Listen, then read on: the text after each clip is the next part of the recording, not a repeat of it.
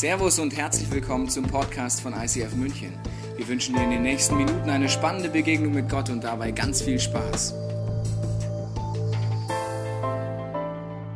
Wir sind in einer Serie über Worship, das sind gesungene Gebete, über Lobpreis und die letzten Wochen haben wir angefangen, uns damit zu beschäftigen. Du kannst gerne die Podcast nachschauen. Ich mache nur eine ganz kleine Zusammenfassung, weil heute werden wir ziemlich tief reintauchen in dieses Thema.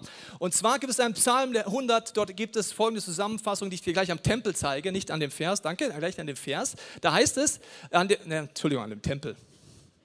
Nächstes Bild, zack, sehr gut. Also, da heißt es, dass wir mit Dank in Gottes Gegenwart kommen, dass Lobpreis die Vorhöfe sind und dass wir im Allerheiligsten Anbetung erleben. Die Definition kannst du angucken vor zwei Wochen. Ich möchte nur darauf eingehen, dass Gott der Meinung ist, dass es verschiedene Arten gibt, um in seine Gegenwart zu kommen. Das Allerheiligste ist die Symbolik für Gottes Gegenwart. Die meisten Menschen würden sagen, ich habe Sehnsucht nach Gottes Gegenwart, ich wünsche mir Gottes Gegenwart, ich wünsche mir mehr von Gottes Gegenwart. Vielleicht kennst du Gott auch gar nicht und sagst, ich wünsche mir überhaupt mal Gottes Gegenwart. Aber wenn du mit Gott unterwegs bist, auch dann kennst du das so Höhen und Tiefen. Und die Frage ist, inwiefern hilft mir die Bibel, in meinem Alltag Gottes Gegenwart zu begegnen? Es gab eine Symbolik und die gibt es immer noch im ersten Teil der Bibel und zwar ist das die Bundeslade. Ich habe sie dir mal mitgebracht, unser Team hat sie fast original nachgebaut, Gold, Engel obendrauf und die war im Allerheiligsten im Tempel. Ich habe dir mal einen Überblick mitgebracht, sehr vereinfacht vom Tempel. Du siehst rechts den Tempel, dort ist das Allerheiligste, Ort der Gottesbegegnung, der Gegenwart Gottes, des Worships und dort war die Bundeslade. Und vor dem Tempel gab es die Stiftshütte, erkläre ich dir gleich. Auch dort war diese Bundeslade eine Symbolik für Gottes Gegenwart und die Sehnsucht dahinter, Gott zu begegnen. Die Frage ist, wie geht das jetzt in meinem Alltag? Wie kann ich Gott begegnen? Wir wollen eintauchen in die Symbolik, weil die Bibel sagt dir, dass mit der Bildersprache des ersten Teils der Bibel du deinen Glauben besser verstehst. Also alles mit dem Tempel und mit den Opfern und so weiter soll dir helfen, tiefer zu verstehen, wer Gott ist. Und der Tempel ist folgendermaßen entstanden. David war ein König und er liebte Gott. Und er hatte den Wunsch, er hat gesagt, Gott, es kann doch nicht sein, dass ich in einem Palast lebe und du ein Haus hast. Du hast so eine Stiftshütte, da so ein Zelt. Lass uns einen Tempel bauen, wo du wohnst. Eine tolle Idee. Und Gott sagt, David, warte mal, warte mal, Timeout, Timeout, Timeout, Timeout. Bevor wir den Tempel bauen, lass uns noch über eine Sache reden. Und zwar, David, wir müssen uns auf eins einigen. Ich, der lebendige Gott, brauche keinen Tempel. Ich brauche kein Haus. Ich brauche keinen religiösen Rahmen. Ich brauche keine Kirche. Ich, der lebendige Gott, bin überall. Er sagt, die Erde sind die der Schemel meiner Füße von meinem Thron. Gott ist überall zu finden, überall wirkt er. Und das Problem ist, obwohl es vorher schon einführt, dass im religiösen Denken genau das so geblieben ist. Dass man denkt, religiöse Orte sind besonders heilig. Sie können dir helfen, Gott zu begegnen. Das ist eine Hilfe. Aber es ist nicht der Ort, wo Gott wirkt. Gott wirkt überall. Seine Gegenwart ist überall. Ich habe einen Freund, der ist im schönen katholischen Bayern groß geworden und der hat auch logischerweise so eine Art von Überzeugung, dass er sagt, also in der Kirche, verstehst du, das heilig. Zieht man Hemd an, Krawatte, macht man keine Witze, ja, möglichst ernst werden, nichts Böses tun und dann gehen wir raus, essen Spanferkel Sonntagmittag, lästern und machen Sprüche und machen Witze. Dann sind wir ja nicht mehr im Hause Gottes. Gott sagt von Anfang an, liebe Freunde, ich bin überall. Also entweder macht ihr die Dinge überall oder nirgends, aber das macht gar keinen Sinn, dass Gott so in so einem kleinen Raum ist. Aber er sagt, der Tempel ist voller Symbolik, die dir und mir hilft, Gott zu begegnen, auch heute noch. Und das wollen wir uns heute mal anschauen, was da die Symbolik ist und was es mit dieser Bundeslade auf sich hat. Aber David macht den Tempel, aber er wusste schon, im Psalm 40, Vers 7, dass es um was es geht und was es nicht geht. Er sagt, Gott, dir geht es nicht um Schlachtopfer, also all die Dinge, die im Tempel dann eingeführt wurden. Oder andere Gaben, du verlangst keine Brandopfer und Sündopfer von mir, sondern offene Ohren hast du mir gegeben, um auf dich zu hören und dir zu gehorchen. Er sagt, das Wichtigste ist, dass ich in meinem Herzen Gottes Gegenwart habe und dass ich Gott gehorche, seine Ideen umsetze und nicht irgendwelche Riten einhalten muss. Jesus nimmt das Bild auf und sagt, Wisst ihr was, liebe Freunde, wenn ihr mit Gott unterwegs seid, gibt es nicht mehr den Tempel. Die Symbolik gibt es noch, aber er sagt, dein Leben ist der Tempel des Heiligen Geistes. Er sagt, in deinem Leben kannst du all die Dinge erleben, die Gott im Tempel eingeführt hat. Deswegen solltest du die Symbolik verstehen, weil sonst hast du keine Ahnung, wie die Gegenwart Gottes in deinem Leben größer werden kann. Und deswegen ist es so wichtig, den ersten Teil der Bibel zu lesen, nicht wegzuschlägen und sagen, Gott, erklär mir mal, wie das jetzt in meinem Leben gehen soll. Römer 12, 1 sagt er so folgendermaßen, weil ihr Gottes reiche Barmherzigkeit erfahren habt, fordere ich euch auf, liebe Brüder und Schwestern, euch mit eurem ganzen Leben Gott zur Verfügung zu stellen. Seid ein lebendiges Opfer, das Gott dargebracht wird und ihm gefällt. Du bist der Tempel des Heiligen Geistes. Ihm auf diese Weise zu dienen, ist der wahre Gottesdienst. Und die angemessene Antwort auf seine Liebe, wenn du Gottes Liebe noch nie erlebt hast, macht das für dich alles keinen Sinn, was ich dir erzähle. Es ist die Antwort auf seine Liebe. Dann kannst du heute Gott die Frage stellen, Gott, wo bist du? Ich möchte deine Liebe erleben und nachher mit mir beten, dass du es erlebst. Aber die Antwort auf die Liebe ist, mein Leben ihm zur Verfügung zu stellen. Passt euch nicht den Maßstäben dieser Welt an, sondern lasst euch von Gott verändern, damit euer ganzes Denken neu ausgerichtet wird. Nur dann könnt ihr beurteilen, was Gottes Wille ist, was gut und vollkommen ist und was ihm gefällt. Die Bibel will uns erklären, liebe Freunde, die ihr mit Gott unterwegs seid, es geht nicht darum, dass du ein Gebet sprichst, dann bist du irgendwie Christ, sondern es ist ein Prozess, wo mein ganzes Denken verändert wird. Und ich erlebe, wie Gottes Gegenwart in meinem Alltag überall wirkt und nicht nur Sonntag. Sonntag ist super. Die Kirche ist ein Bild wie der Tempel. Es kann dir helfen. Dieser Ort soll eine Hilfe sein für dich, aber es ist nicht der einzige Ort, wo Gott wirkt. Gott sei Dank. Er will in deinem Alltag wirken und da ist Worship und Lobpreis ein wichtiger Schlüssel mit dieser Symbolik der Bundeslade. Wir wollen uns das jetzt mal genauer anschauen, äh, wie das mit der Bundeslade war, weil der Anbetungsmoment und der Lobpreismoment gipfelt an dem Ort, wo die Bundeslade ist. Warum nimmt uns Gott jetzt mit und sagt, ich habe euch hier diese Bundeslade gegeben, als Symbolik, Dinge zu erkennen und tiefer zu verstehen, wie es dir im Alltag geht? Diese Bundeslade, um die geht es im Endeffekt gar nicht. Das ist jetzt nicht eine Box, wo wir Gott reinpacken und sagen, wow, jetzt können wir Gott mal anfassen, aha, so sieht ein Engel aus. Sondern Gott sagt, er nimmt Symbole, um uns etwas zu zeigen, was man eigentlich erstmal nicht versteht. Die Bundeslade war gefüllt mit drei Dingen. Alle drei Dinge sind, wenn du mit Gott unterwegs bist, ein wichtiger Schlüssel, wenn du die Gegenwart Gottes, weißt du noch, die Bundeslade ist an dem Ort der Gegenwart Gottes, des Allerheiligsten, da wo Gott möchte, dass wir dort leben. Das erste, was drin war, zwei steinere Tafeln vom Gesetz von Mose. Man kann übersetzen, die Gebote Gottes waren in dieser Bundeslade. Sie wurden vorne weggetragen. Das Volk Israel, wenn es aufgebrochen ist, sind die Priester mit diesem Teil vorne weggelaufen. Was hat sie geleitet? Was hat ihnen Orientierung gegeben? Was hat ihnen das Go gegeben? Was hat ihnen das Stopp gegeben? Was war das? Zum einen ganz zentral das Wort Gottes. Wenn du die Gegenwart Gottes in deinem Leben haben willst, geleitet werden willst von der Gegenwart Gottes, ist die Bibel ein zentraler Schlüssel. Und sie haben es mit sich getragen, weil sie wussten, dass Gott alle Gebote gibt, damit wir leben. David wusste das. Psalm 40 geht nämlich weiter, da heißt es, Deshalb antwortete ich, hier bin ich. Was im Buch des Gesetzes steht, auf diesen Steintafeln, will ich, ich will gerne deinen Willen tun, mein Gott, dein Gesetz ist mir ins Herz geschrieben. Jesus sagt, das ist das Ziel von jedem lebendigen Gläubigen, dass ich die Gebote Gottes anfange, mit dem Heiligen Geist zu verstehen, ihn zu vertrauen und es mir Orientierung gibt. Gott ist der Meinung, dass die Steintafeln, das Wort Gottes zentral ist, damit die Gegenwart Gottes in deinem Leben größer wird. Was war das Zweite, was drin ist und das Volk Israel immer vor sich hergetragen hat? Ein goldener Krug. Als Erinnerung an das Manna. Vielleicht kennst du die Geschichte, vielleicht nicht. Manna war in der Wüste die Art und Weise, wie Gott sein Volk versorgt hat und hat gesagt, jeden Tag neu kriegt ihr das lebendige Brot vom Himmel. Jesus sagt später, dass das ein Symbol für ihn ist. Gott sagt zu seinem Volk, ihr geht jeden Morgen raus, sammelt es ein und es wird genau reichen für eine Woche. Nein, für einen Tag. Jeden Tag neu. Aufstehen, Brot sammeln, futtern. Die Israeliten denken sich damals genau wie wir heute, wir müssen das ein bisschen weiterentwickeln, ein bisschen professioneller aufziehen. Wir sammeln das Zeug. Wahrscheinlich gab es eine Tupper-Party. Kennt ihr Tupper-Partys? Ja? Und dann kommt der Joshua und sagt, ey, es gibt jetzt so Tupperware, da kann man die Dinge gut ins Null-Grad-Fach machen. Sagt, das ist eine tolle Idee, dann müssen wir morgen ja nicht aufstehen. Wie schlau ist das denn? Er nimmt die Tupperware, nut Manna rein für die nächsten Tage, tut es ins Null-Grad-Fach, nächsten Morgen sagt, so Kinder, lass uns aufstehen, ein bisschen Manna futtern und das Zeug war verfault. Eklig. Sagte Gott, warum? Sagt Gott, jeden Tag neu. Wenn du die Gegenwart Gottes in deinem Leben haben willst, ist es wichtig zu lernen, dass jeden Tag neu du dieses Brot brauchst, dass jeden Tag neu Gott begegnest, weil du hast über Nacht, habe ich dir vor zwei Wochen gesagt, immer geistlichen Gedächtnisverlust. Über Nacht hast du immer Alzheimer geistlich gesehen. Du vergisst einfach alles, was war. Und Gott sagt, wenn du die Gegenwart Gottes in deinem Leben haben willst, ist es wichtig, dass nicht nur das Wort Gottes, sondern auch du weißt, dass du jeden Tag neu zwischen Gott gehst. Und du kannst nicht konservieren, was du heute mit Gott erlebst. Wenn du versuchst, das, was sonntags erlebst, dass das für die Woche reicht, machst du morgen deinen geistlichen Kühlschrank auf und es ist verfault. Was war das dritte, was in der Bundeslade drin war? Der Stab von Aaron. Aaron war ein Teil der Leviten, das ausgewählte Priestervolk, wo Gott sagt, eure Aufgabe ist es, diese Bundeslade zu tragen. Er sagt, diese Bundeslade dürfen nur Priester anfassen, die Gegenwart Gottes, und sie müssen sie mit ihrem Leben tragen. Du darfst es nicht auf einen Wagen tun, nicht auf ein Tier tun.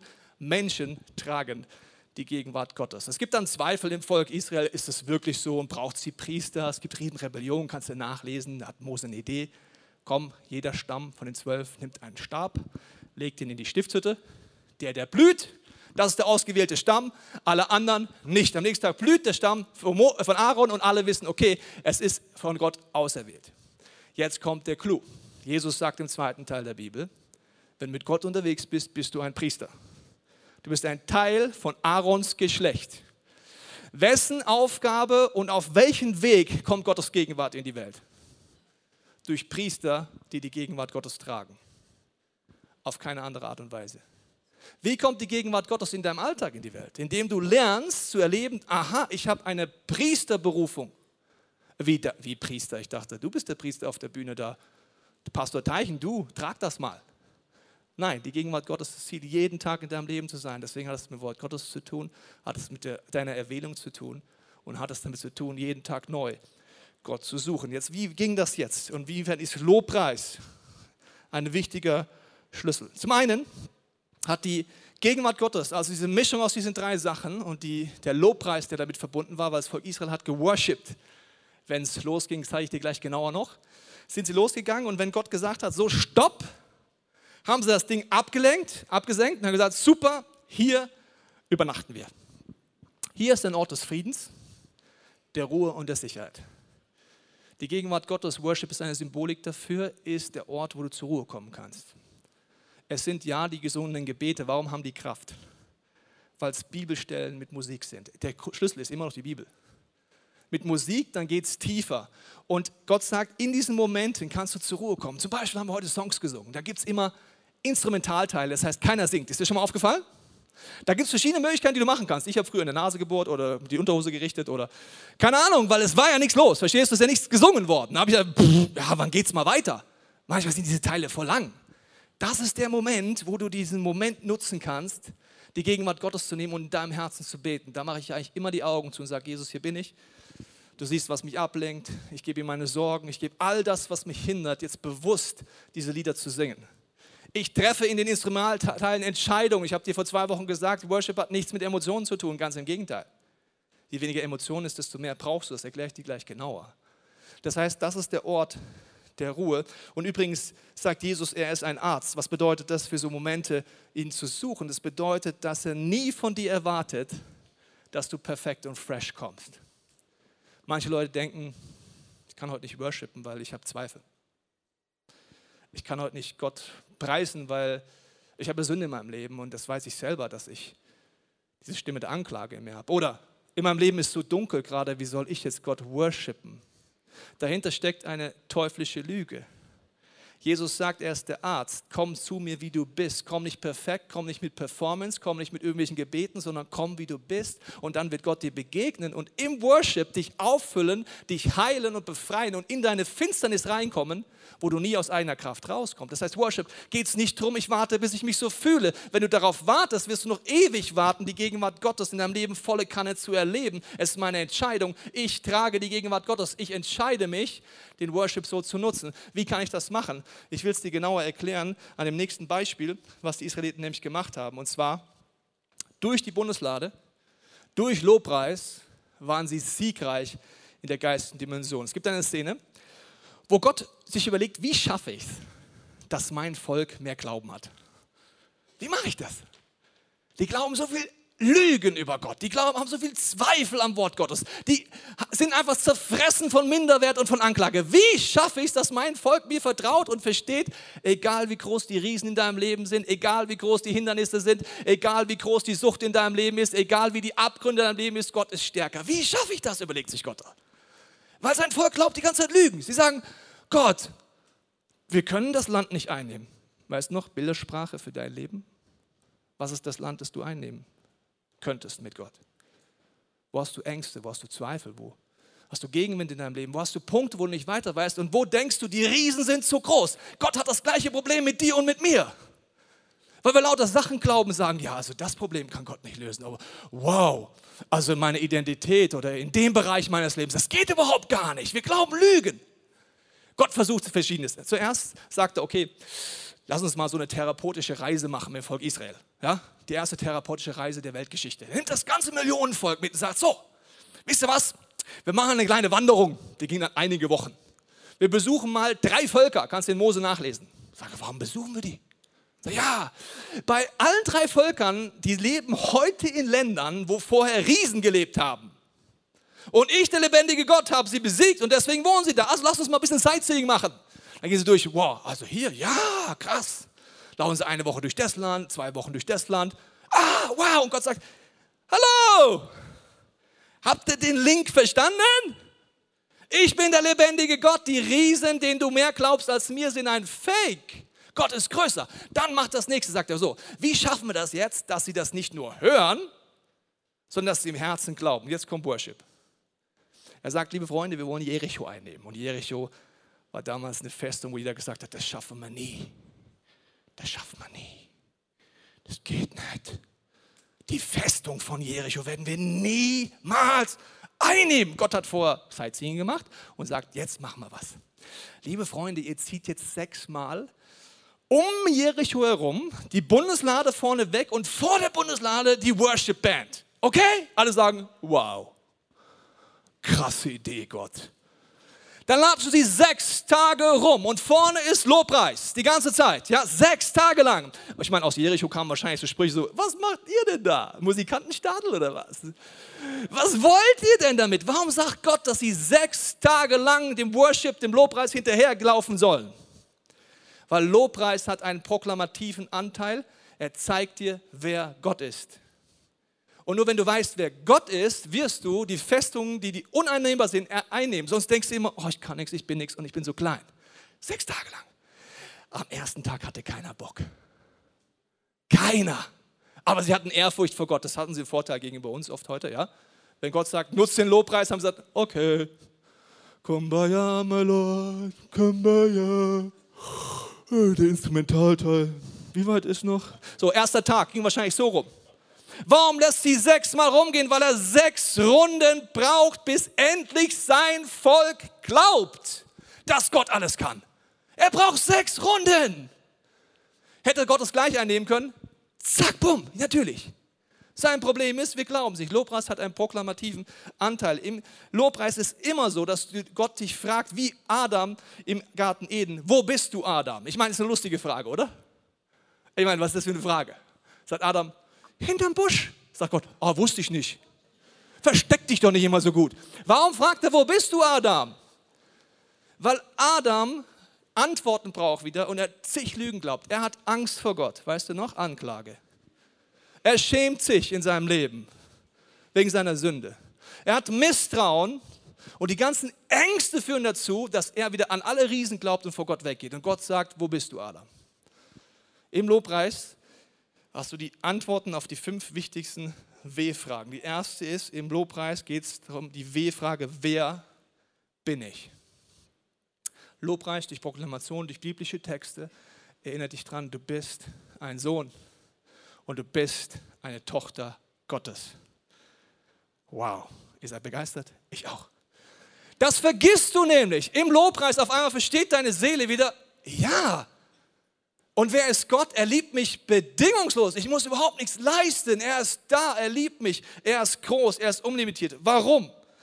Nächste Frage, warum liebt Gott mich? Ja, er liebt dich einfach.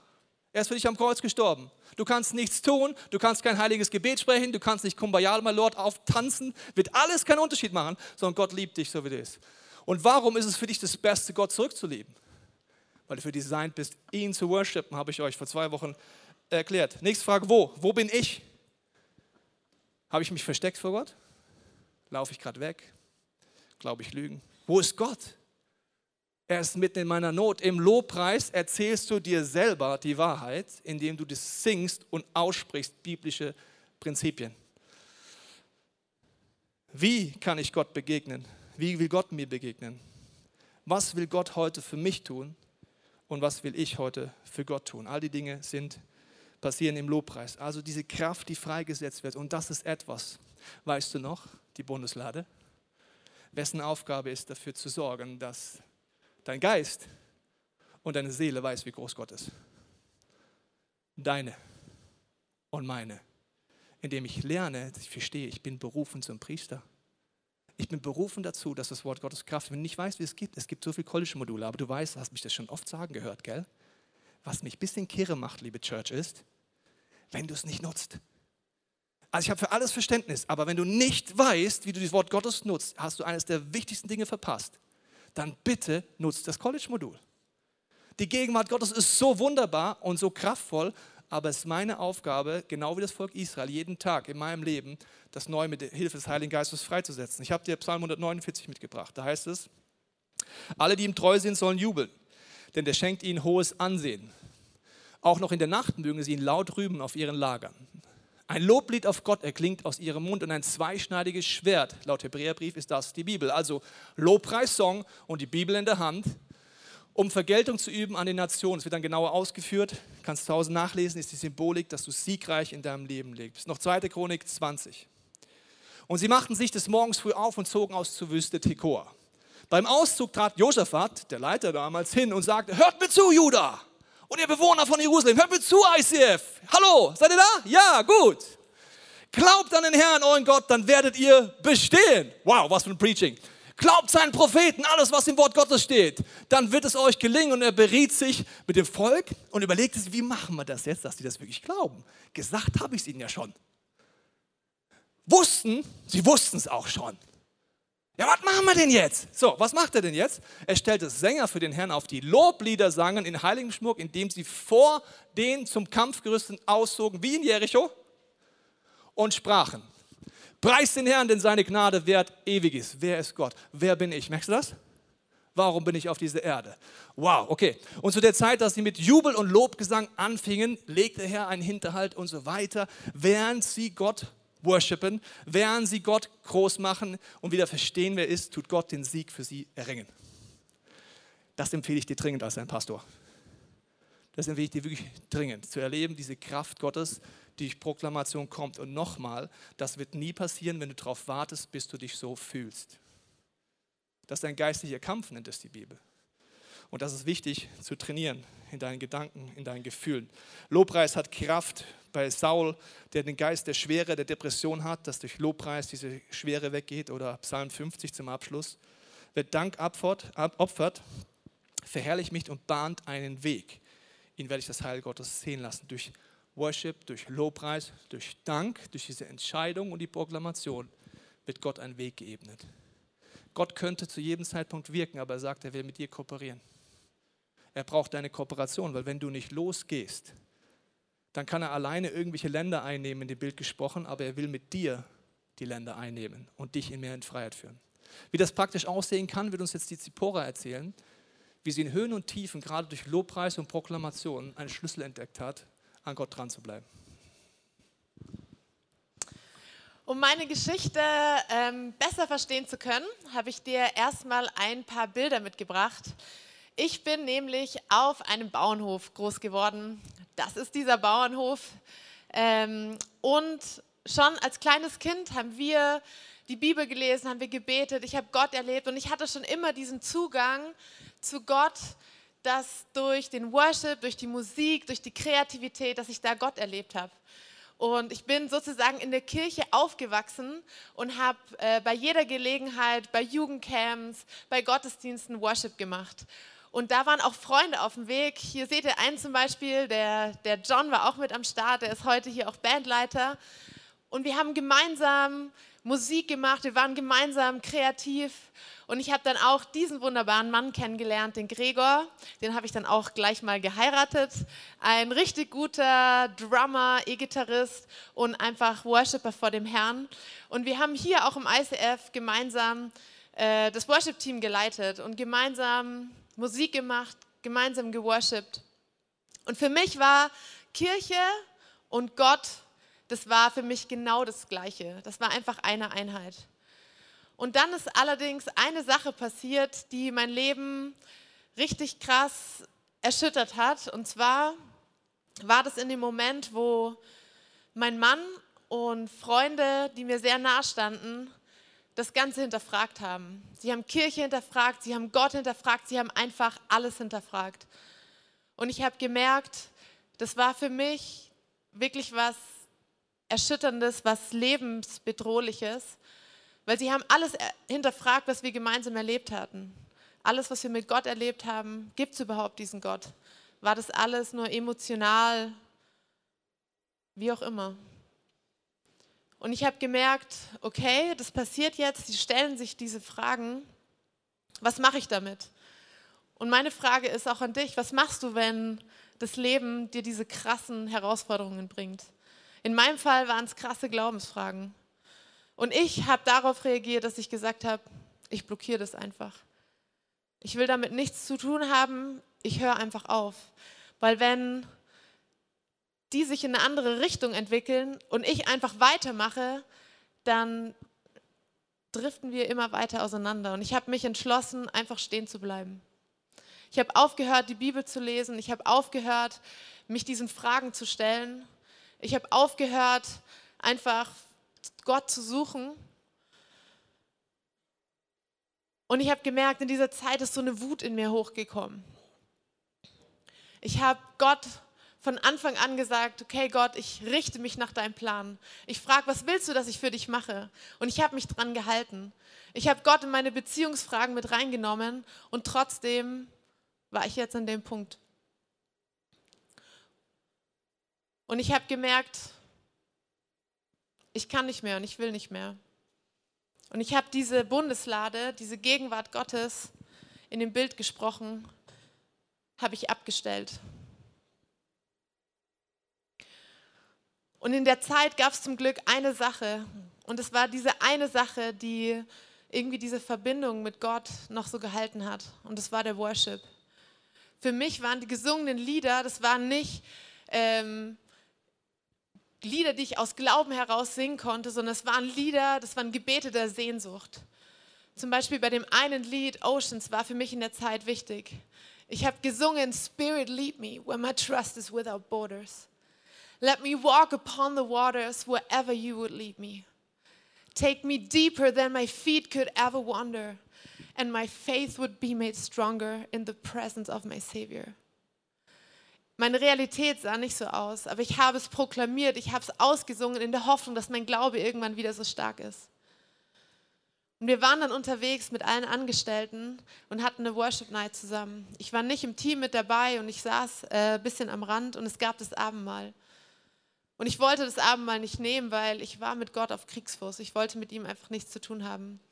Ich habe in der Zeit einfach meine eigene Sache durchgezogen.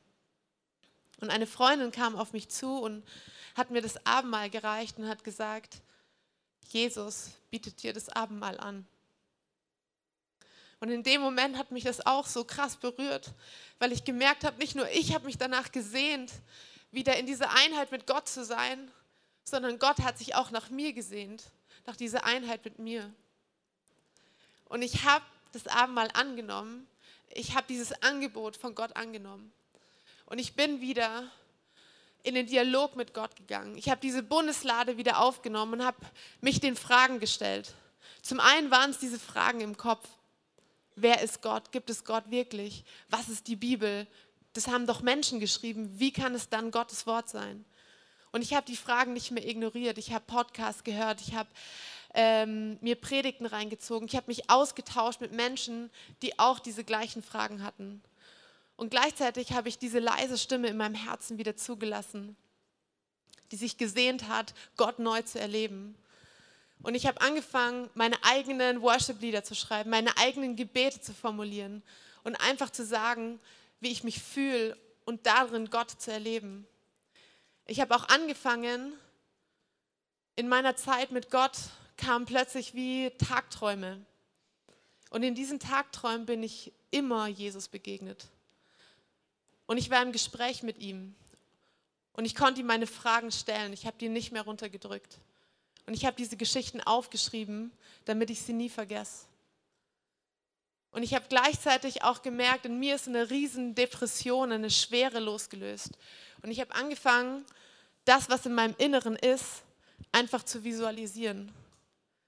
Diese, dieses therapeutische Angebot, wo Gott mich gefragt hat, Zipora, wo bist du? Ihm zu antworten und zu sagen, ja, ich gehe in den Dialog mit Gott.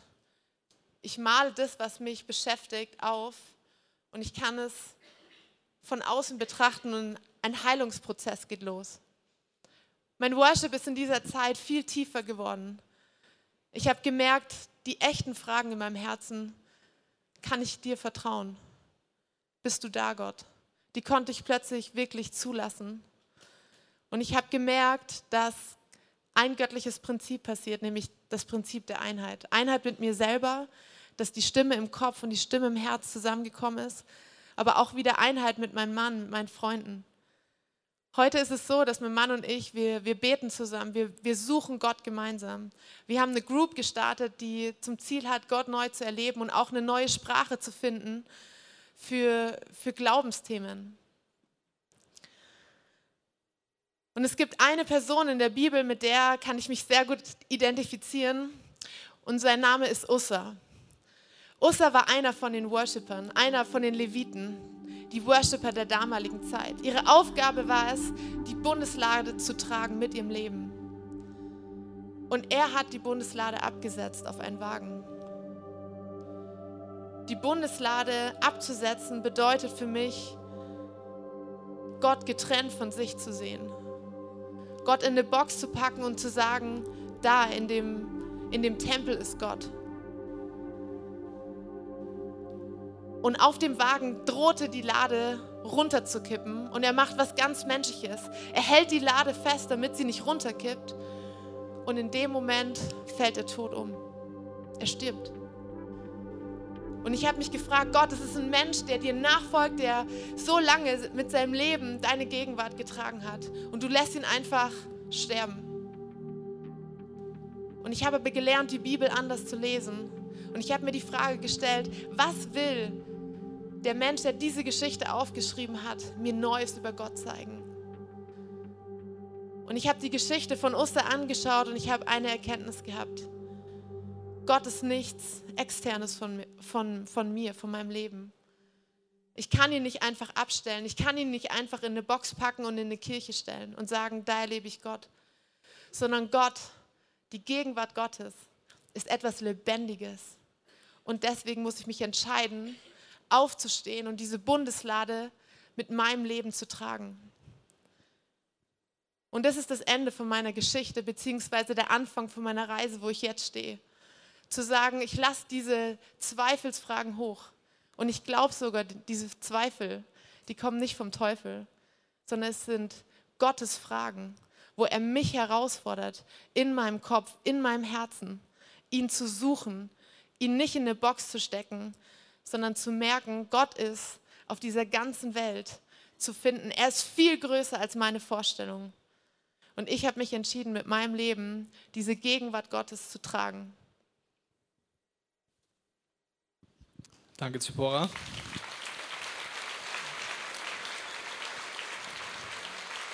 Zipora hat es so ausgedrückt, sie konnte eine Zeit lang nicht Bibel lesen, aber sie hat weiter geworshipped. Was ist Worship? Vertonte Bibel. Bibel mit Musik. Das heißt, sie hat weiter gesungen. Sie hat, das war in der Phase, war es eine Sehnsucht. Wenn du in deinem Leben mit Gott unterwegs bist, wirst du über kurz oder lang in so einen Moment kommen wie Zippora. Du wirst im Moment des Zweifels, des Hinterfragens kommen. Wenn du verstehst, was dann passiert, ist überhaupt nichts Schlimmes, weil Gott möchte mit dir einen Weg gehen, wo er das Gleiche macht, was er mit David besprochen hat, bevor er den Tempel einführt. Er sagt, lieber David, ich bin viel größer. Okay, lass uns darauf einigen. Ich bin viel größer als das, was in diesem Tempel passiert. Ich bin viel größer, als was du fassen kannst. Lass uns darauf einigen. Ja, ja, machen wir. Wenn du in Zweifel bist, in den Wüsten bist, hast du zwei Stimmen. Die eine ist die Stimme deines Herzens, die bleibt da, wenn du mit Gott unterwegs bist. Das ist die leise Stimme des Heiligen Geistes. Sie wird dich nie verlassen, aber im Zweifel traust du dich nicht, auf die zu hören. Die bleibt immer da. Und eines Tages wird zurück und meinen, stimmt, Gott war immer da, aber ich habe meinen Gedanken mehr geglaubt als dieser Stimme. Wenn du lernst, diese Stimme zu vertrauen, bleibt deine Herzensbeziehung mit Gott auch in den Fragen. Und wenn du das erste Mal durchgehst durch solche Zweifel, wirst du am Ende merken, Gott ist größer. Du musst gar keine Angst vor Zweifel haben. Es ist kein Widerspruch. Gott möchte deine Gedanken sprengen durch deine Fragen. Wenn du einmal durchgegangen bist, beim ersten Mal ist es existenziell, du kriegst Ängste, du kriegst Krisen und denkst, Gott ist tot, was passiert, wenn ich das... Ja, und wenn du das zweite Mal durchgehst, weißt du, egal wie tief ich falle, Gott ist da. Und auf einmal, wie Zipporah beschrieben haben, kommt deine Kopfstimme und deine Herzenstimme zusammen und in beiden wirkt Gott. Du darfst Fragen stellen, du darfst Zweifel haben und es wird dazu führen, dass du einen größeren Gott danach glaubst als vorher. Ich möchte abschließen mit folgenden Gedanken. Ussa wusste, dass Menschen die Bundeslade tragen. Die Gegenwart Gottes wird nur durch Menschen getragen und trotzdem legt er sie ab. Warum ist Ussa tot umgefallen? Es gibt das Prinzip der ersten Erwähnung in der Bibel. Wenn das zum ersten Mal passiert, sollte man genau lesen. Wenn ich vergesse, dass die Gegenwart Gottes etwas ist, das ich trage, höre ich auf, in Zweifeln und in Ängsten Gott zu suchen. Ich höre dann auf mit Lobpreis im Zweifel, anstatt dran zu bleiben mit Zippora. Ich höre auf mit geistlichen Übungen, anstatt mich zu entscheiden, ich lese wieder die Bibel. Weißt du, wie du am schnellsten wieder rauskommst? Indem du dich entscheidest, Lobpreis zu nutzen, die Bibel zu nutzen, auch in diesen Momenten. Die Bibel redet davon, dass wir geistlich tot umfallen können. Ja, das stimmt. Weil ich bin dafür designt, in der Gegenwart Gottes zu leben. Das ist meine Sehnsucht. Und wenn ich das nicht Raum gebe, kann das passieren. Ich möchte jetzt beten zusammen mit der Zippora für dich. Wir wollen egal wo du gerade stehst, dich segnen und du wirst dann die Möglichkeit haben, zu einem Gebetsteam zu gehen. Dort wird nachher auch die Bundeslade als Symbolik sein. Wenn du sagst, du möchtest Gott zum ersten Mal in dein Leben einladen, du kennst das gar nicht, die Liebe Gottes, kannst du hingehen und das Gebetsteam betet gerne für dich. Sie haben Salböl als Symbol, ein Kreuz machen auf deiner Stirn als Symbolik dafür für die Gegenwart Gottes. Wenn du mit Gott lebst und du heute neu verstanden hast, dass du zum Priesteramt berufen bist, werden Leute heute hingehen und sagen, okay, ab heute nehme ich den Job auch an. Ich will jemand sein, der die Gegenwart Gottes trägt. Ich will jemand sein, der Gott sucht. Ich will tiefer gehen.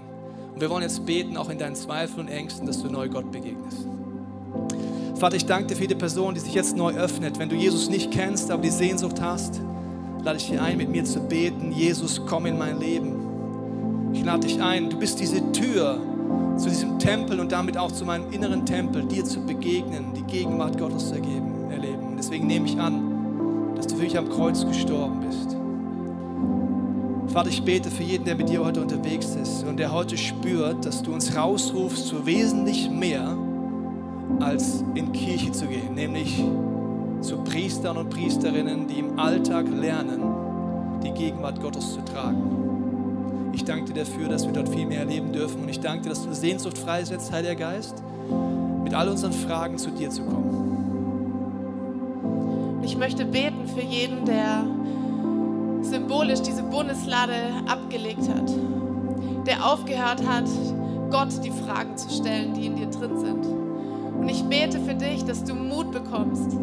Und dieser Mut ist die Kraft Gottes, die in dir am Werk ist. Und Gott verspricht, dass das Wort Gottes niemals leer zurückkehrt, sondern dass es in den Herzen derer, die dafür offen sind, Kraft entwickelt. Und ich segne dich damit, dass du diese Bundeslade wieder aufnimmst, dass du das Gespräch mit Gott wieder aufnimmst und dass du erlebst, wie göttliche Einheit mit dir selber in deinen Beziehungen, in deinem ganzen Umfeld entsteht. Amen. Wir hoffen, dass dir diese Predigt weitergeholfen hat. Wenn du Fragen hast, kannst du gerne an info at icf-moenchen.de mailen und weitere Informationen findest du auf unserer Homepage unter www.icf-moenchen.de.